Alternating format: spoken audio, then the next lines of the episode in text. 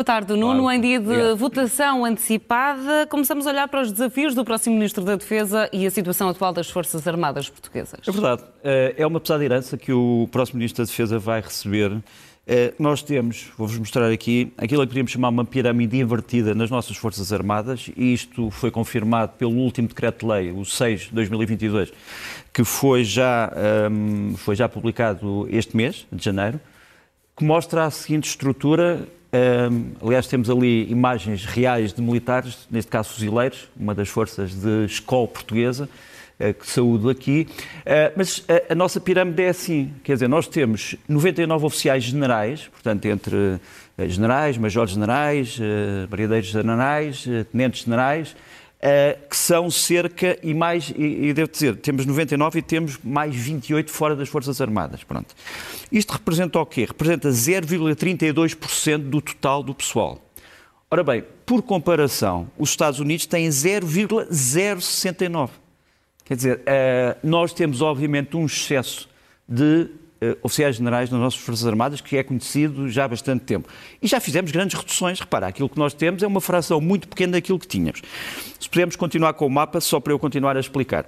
Depois temos um, ehm, 19.435 oficiais, sargentos e cabos que é aquela zona é ali do meio. É uma proporção completamente desproporcionada. Não, uh, o problema é que os praças, os, aquilo que chamamos os soldados e os marinheiros, são só 11.344.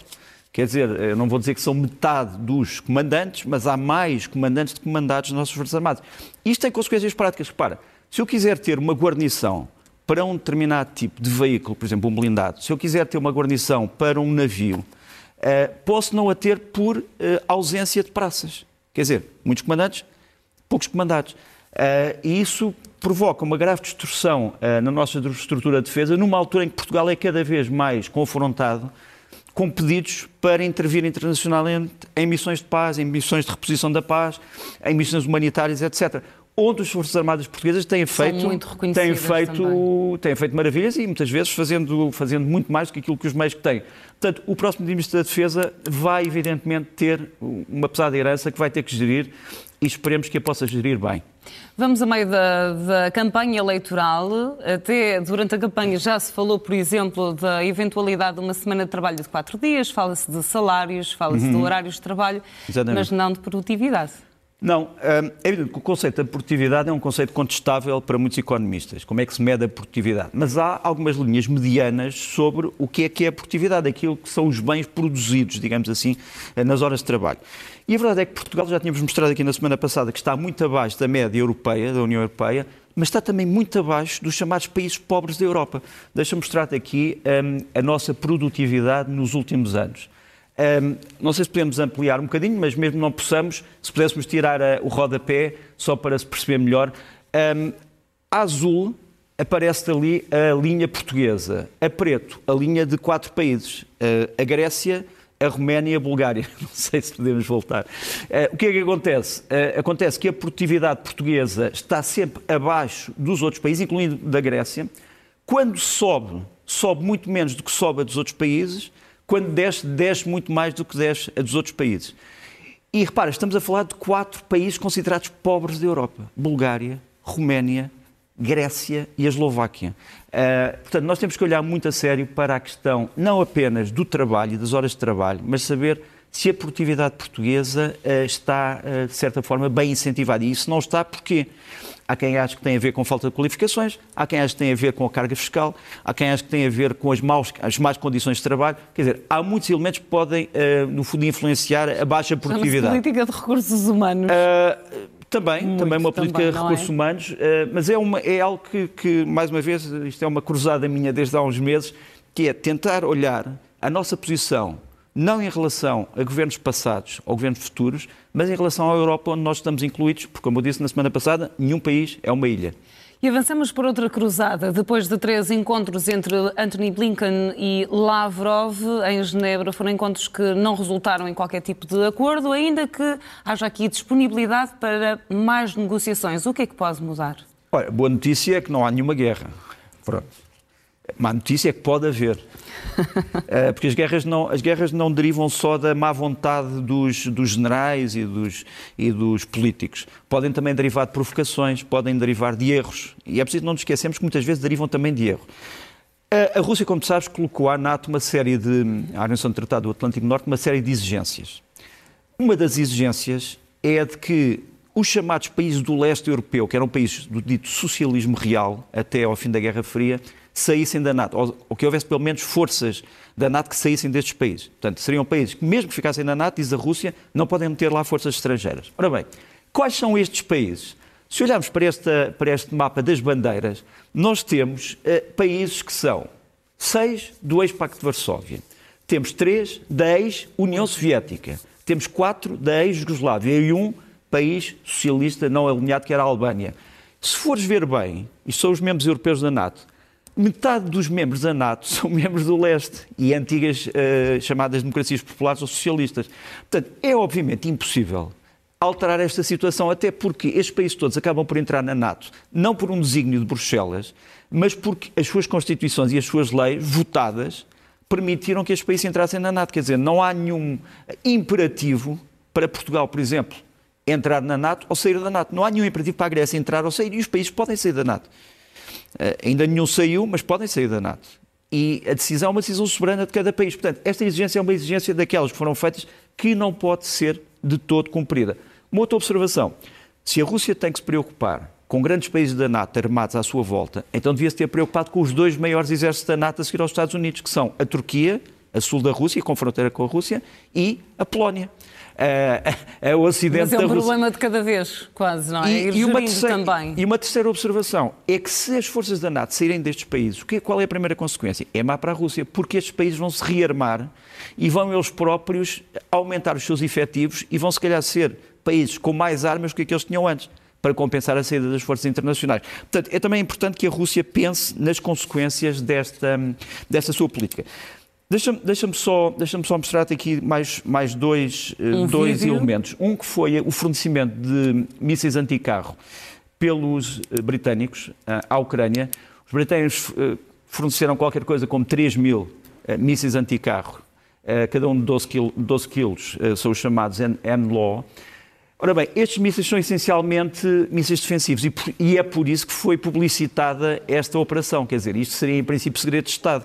Quer dizer, porque é que os britânicos quiseram mostrar exatamente quantas paletes, quantos mísseis, quantas caixas é que O que, estavam. é que, o que é que está por trás? O que está por é trás é, para já, objetivo? tranquilizar a Rússia, dizer o que nós estamos a fornecer não é uma arma nuclear, que nós estamos a fornecer são armas de defesa que têm 600 metros de alcance e que são essencialmente apropriadas para, para quê? Para aquilo que eu te vou mostrar a seguir, para a chamada guerra defensiva e a guerra de guerrilha. Um dos grandes problemas dos ucranianos é acharem que vão ser alvo de uma invasão.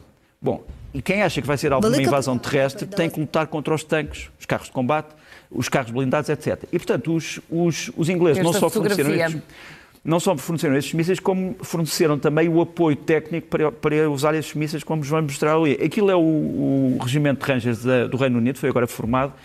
O seu quarto batalhão está neste momento com 30 e tal militares na Ucrânia, é a dar treino de guerrilha e treino de uso destes mísseis. Quer dizer, estes mísseis podiam, podem ser usados, no fundo, por um civil que de repente se torna militar para se defender contra um invasor. E ali por baixo temos um mapa que foi divulgado agora pelos ucranianos, que é da transformação ou adição ao exército ucraniano de uma série de forças de autodefesa no caso de uma invasão. Portanto, quais são as mensagens? As mensagens são: estamos a armar-nos, mas é uma guerra defensiva. Não queremos fazer mal à Rússia. Paz, portanto, é é uma mensagem de, de- de paz. É uma, pa- é uma, uma mensagem de paz armada.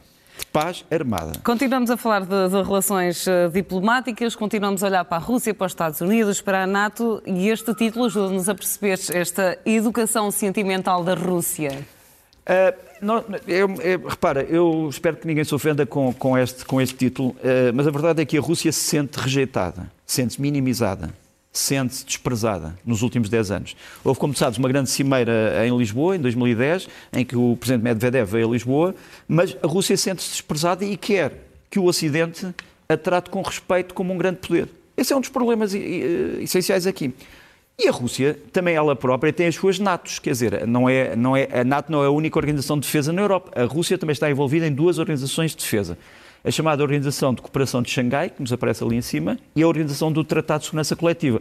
A Organização de Cooperação de Xangai tem também a Rússia e tem, por exemplo, o Irão como observador, entre outros países.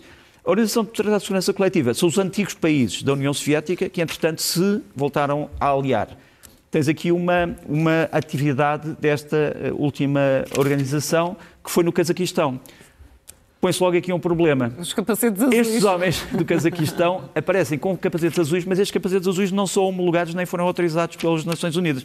Eu sei que há uma investigação em curso, eh, mas só para te mostrar que às vezes há problemas que têm que ser evitados. Quer dizer, não havia nenhuma necessidade para esta organização ter... Mal entendidos capac... podem resultar mal. Podem. Até porque, quer dizer, digamos, do ponto de vista do direito internacional, há quem pudesse achar que isto era uma manobra ilegal por parte destas forças. Mas a verdade é que a Rússia tem também as, a sua organização de segurança e, e, não o pode ignorar. É uma organização que tem que ser, obviamente, tratada uh, com respeito. E depois tem estes exercícios que eu te vou mostrar aqui. Estes homens que te vão aparecer são os, os comandantes, desde a esquerda até à direita, uh, da Armada, da, da, Marinha. da Força Naval uh, Russa, à esquerda, em cima, à direita, forças navais chinesas, comandante da Marinha chinesa, e embaixo, o comandante da Marinha uh, iraniana. Eles começaram uh, um uh, exercício que continua, começou anteontem, chama-se Shiru 22. Uma das coisas curiosas deste exercício é que se tu fores ver quem são os navios, quais são os navios mais modernos destes três países, quem tem os navios mais antigos, quer dizer, os, os iranianos obviamente têm uma, uma, frota um bocadinho de circunstância, mas quem tem os países mais, os navios mais antigos são os russos. Os russos não constroem grandes navios, a não ser fragatas e corvetas, corvetas, desde os anos 80 e 90. Quem tem os navios mais modernos? Os chineses. A China. A China tem construído brutalmente e de uma forma hábil e inteligente nos últimos 10 anos. Portanto, é curioso que um antigo militar russo me tenha dito anteontem, olhe para o mapa e veja se nós, como Marinha, somos superiores à China. Não somos porque temos navios bastante mais antigos. Eh, é uma última reflexão. Avançamos agora para um espaço para falar sobre a minoria xiita Houthi. Olha, a minoria xiita Houthi, como as coisas não fossem já complicadas, tínhamos ainda mais esta, esta explicação a dar. Uh, há um país chamado Yemen, que no fundo tem uma posição de controle do Mar Vermelho. Uh, este país está dividido, há quem acho que é totalmente ingovernável, está dividido em duas partes. Uma parte que é o Ocidente. Uh, só um bocadinho para eu dar a explicação antes de passarmos ao vídeo, se não se, não se importam está dividido entre uh, o Ocidente, que é dominado pela tal minoria Houthi, que são xiitas pró-iranianos, ou próximos do Irão, que estiveram envolvidos numa revolução e depois num golpe de Estado e depois se aliaram aos seus antigos inimigos e ocuparam aquela parte. E depois tem a parte de leste que é ocupada pelo chamado governo do Iémen, que é apoiado pela Arábia Saudita, pelos Emirados Árabes Unidos, uh, pelos Estados Unidos, por outros países, a Tunísia, o Sudão, o Egito, etc. Um, ehm, o que é que aconteceu? Os Emirados Árabes Unidos têm sido um parceiro eh, na campanha contra os Houthis, no Iémen. Eh, têm feito várias ações militares e agora tiveram uma vingança dos Houthis porque viram uma das um dos principais Emirados dos Emirados Árabes, o Abu Dhabi, onde trabalham muitos portugueses, não só no Abu Dhabi, mas também no Dubai, ser atacado com vários apetrechos que provocaram um incêndio. Nós temos Agora aqui sim, o vídeo, o vídeo do ataque. Temos aqui o vídeo do ataque. Um, foi um vídeo que surpreendeu. Não, este é o vídeo da reclamação ou da reivindicação. Antes tínhamos o Era do o anterior. ataque. Pronto, é que este ataque foi imediatamente reivindicado pelo Iémen, pelo Iémen, pelos Houthis, que dizem aviso a todos os países que tenham empresários, que tenham empresas, um, aviso para saírem, no fundo, dos Emirados, porque, porque eles Aqui está o resultado do ataque, estava, era o vídeo que eu estava há bocadinho a falar, portanto, este foi o ataque, depois a seguir tivemos a reclamação. Qual é o problema? Para já é um problema que também tem a ver com Portugal. Portugal, como eu disse, tem uma grande, uma grande comunidade portuguesa comunidade a trabalhar ali. Depois há um, há um incidente infeliz, nós trouxemos aqui em primeira mão, que é o fecho da Embaixada dos Emirados em, em Portugal. Quer dizer, os Emirados fecharam a sua embaixada, eh, aliás, um palácio lindíssimo ali no. As ligações diplomáticas. Uh, não, é o. E o apoio. Os Emirados prestam tanta atenção a Portugal e Portugal presta tanta atenção aos Emirados, não se percebe porque é que fechou a embaixada. Uh, e é algo que causa preocupação a muitas pessoas que têm investimentos uh, e pessoas também que trabalhavam na embaixada, obviamente, mas muitos portugueses querem ir para os Emirados, querem vir lá e agora tudo isto passa por Madrid. Quer dizer, porque é que a, porque é que a embaixada de Madrid não é fechada e é fechada a de Portugal? Eh, se houvesse tanta consideração pela diplomacia portuguesa. É evidente que os Emirados têm todo o direito de fechar a sua embaixada, mas, eh, mas é, há alguma desconsideração. Mas seja como for, deixa-me só mostrar-te aqui Um, o que os úteis não atacaram apenas o Abu Dhabi, também sequestraram um navio dos Emirados que eles dizem que levava material de guerra um, da Arábia Saudita. A Arábia Saudita diz que não, que não era material de guerra, que era material para a construção de um hospital. Nós temos aqui imagens, penso eu, do sequestro deste navio, que foi sequestrado precisamente no... Huabi, ajuda. No, no Mar Vermelho. É Huabi que não se chama o cargueiro. Uh, não sei se temos, se não temos. Se tivéssemos era ótimo, se não tivéssemos também não é. Agora sim, é possível. Pronto, como tu vês, os veículos realmente não são veículos armados. Uh, pode ser que isto seja realmente material para um hospital de campanha. Este navio foi realmente foi realmente sequestrado. As Nações Unidas pedem a libertação, digamos assim, da tripulação e dos meios, porque são meios de assistência humanitária. Os úteis dizem que as Nações Unidas estão a colaborar com os imperialistas americanos e com os seus aliados sauditas e uh, dos Emirados Árabes, uh, mas a verdade é que é uma situação extremamente complicada, um, que nós não, não precisávamos de mais este problema no, no, no, Médio Oriente. Avançamos para as imagens da, da semana e hoje temos vários exercícios aparentemente secretos. Ou não? É, olha, a primeira imagem é uma imagem que pode preocupar, porque é uma imagem de uma central nuclear sueca em Forsmark. Uh, aqui está uma das maiores centrais nucleares uh, suecas, que foi sobrevoada por um objeto estranho, aparentemente um drone, mas não sabemos bem. Está aqui um vídeo que foi tirado por uma pessoa que observou isto. A polícia uh, sueca, neste momento, está a investigar o que é que se passa, mas o haver drones à volta de centrais nucleares, que são sítios estratégicos e sensíveis, não é muito confortável. Não sei se podemos pôr o, o vídeo no ar do, do tal uh, vídeo noturno, no que aparece mínimo, uma luzinha. levanta sempre questões de segurança interna, de segurança dúvida. nacional, Repara, os drones têm imensas utilidades, desde o controle dos... Aqui está o o objeto. Até podia ter uh, um, um, uma finalidade meramente lúdica, seja como Pode, for. Mas este, este drone não foi registado, não, é. não foi reivindicado por ninguém. Uh, tem, como tu sabes, muito interesse para a nossa vida pessoal. Uh, nós vemos drones nas praias, mas vemos também drones no combate aos incêndios, etc. Agora, há um problema, é que muitas vezes não estão regulamentados e, portanto, o seu nível de voo pode colidir com outros objetos. E, portanto, este é um, uma das imagens da semana. Depois, uma imagem Sobretudo, objetos voadores, continuamos nos objetos uma, voadores. Uma, sobretudo, boa para os franceses, que é a imagem dos Rafale franceses foram vendidos à Índia e à Grécia com, com, com grande sucesso e que eh, são, no fundo, eh, parte de uma grande ofensiva industrial da França que está a ter, na indústria militar, que está a ter grande sucesso. Aqui estão os Rafale, os caças, a serem entregues à Grécia e à Índia. E depois o exercício, como tu disseste, chama-se Robin Sage, é o maior exercício de forças especiais dos Estados Unidos. Uh, Cria-se um cenário em que os Estados Unidos são divididos em quatro países imaginários e, pela primeira vez no Robin Sage, os Estados Unidos têm que se confrontar com a ocupação de uma força estrangeira e estes homens das forças especiais vão treinar a população civil a resistir ao estrangeiro. Começou o exercício ontem, vai continuar até, até fevereiro. E haveremos ter novidades certamente nessa altura trazidas pelo Nuno Rogério. Avançamos para os livros da, da semana e, e, começamos pela história dos árabes. Olha, muito rapidamente, porque vejo que estamos com pouco tempo, uh, é do Tim McIntosh, a história dos árabes, os árabes como povo, uh, não como religião, não como, digamos, entidade geográfica, como povo. Pronto. carta à operação Carta à Geração que vai mudar o mundo, é o segundo livro, eh, que é de um filósofo francês, Raphael Glucksmann, eh, que tem também eh, uma grande simpatia pelos uigures e muitas das coisas que ele escreveu neste livro causou uma certa irritação na China. Como sabes, tem um problema com os uigures. Sim. Depois, Bad Blood, um caso que já trouxemos aqui, do John Carreyrou, sobre o maior fraude Uh, no chamado Silicon Valley dos Estados Unidos. Acabou também de sair agora em português. Isto vai dar um filme, mas o livro é muito interessante. E, por fim, em inglês, do Michael eh, Warren Davis, The Reactionary Mind, uh, A Mente Reacionária, uh, um debate nos Estados Unidos sobre se os conservadores são reacionários ou não e se deviam ser. Pronto. Também merecia uma, uma versão em português. Avançamos para os filmes da, da semana com a tragédia de Macbeth. Tragédia de Macbeth, um grande filme do Joel Cohen, na Apple TV+, eu sei que é um canal ainda pouco conhecido em Portugal, mas com o Denzel Washington num papel central de Shakespeare. Sou suspeita. Grande filme. Sou suspeita Gosto até pelo Denzel Washington, acho, acho um ator incrível. Mas pronto, Tragédia de Macbeth. Depois... A segunda sugestão, Um Homem na Sombra. Olha, já passou, passou esta semana no TV Cine Edition, podemos voltar lá.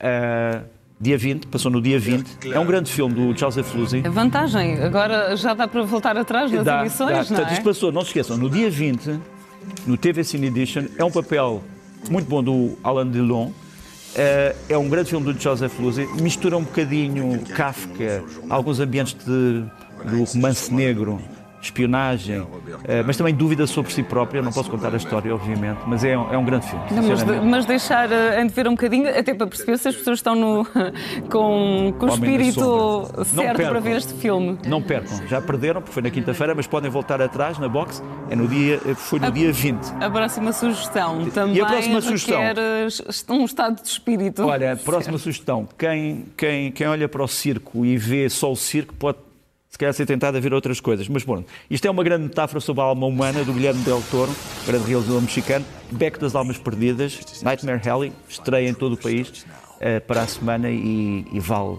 sinceramente, a pena ser visto, porque é um grande filme. Vamos às sugestões da semana? Tenho duas sugestões, sugestões de musicais. Tenho sugestões, duas sugestões de música. Um, de jovens portugueses, rock progressivo, com grande energia, chamam-se Pálidos, e o CD foi agora lançado, chama-se Fim do Nada. E vamos ouvir um bocadinho os pálidos.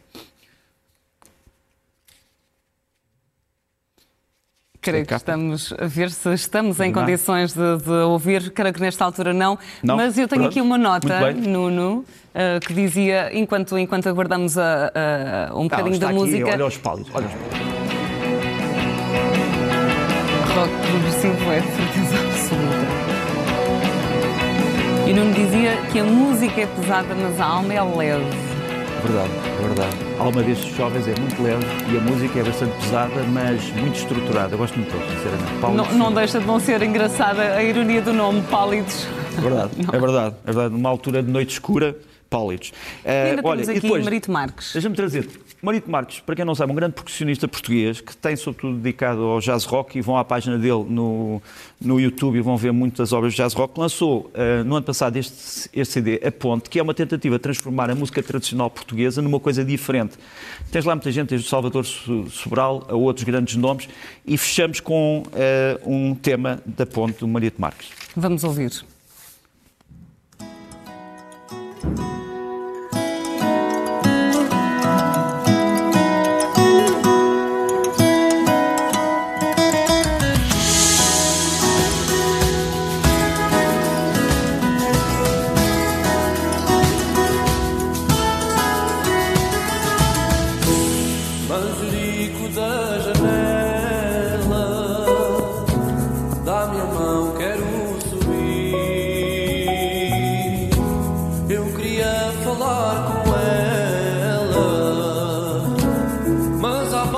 Aquele rock progressivo, trazes-nos um som mais suave, mais tranquilo. Das raízes, das raízes.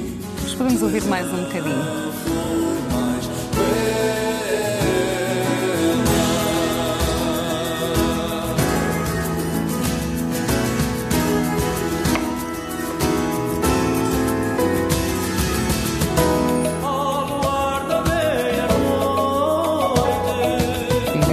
Também recomendavas que as pessoas uh, fossem à página do YouTube onde podem ouvir uh, estas e outras versões de Marito Marques. está totalmente online e há muito mais coisas de Marito Marques que é realmente um músico excepcional.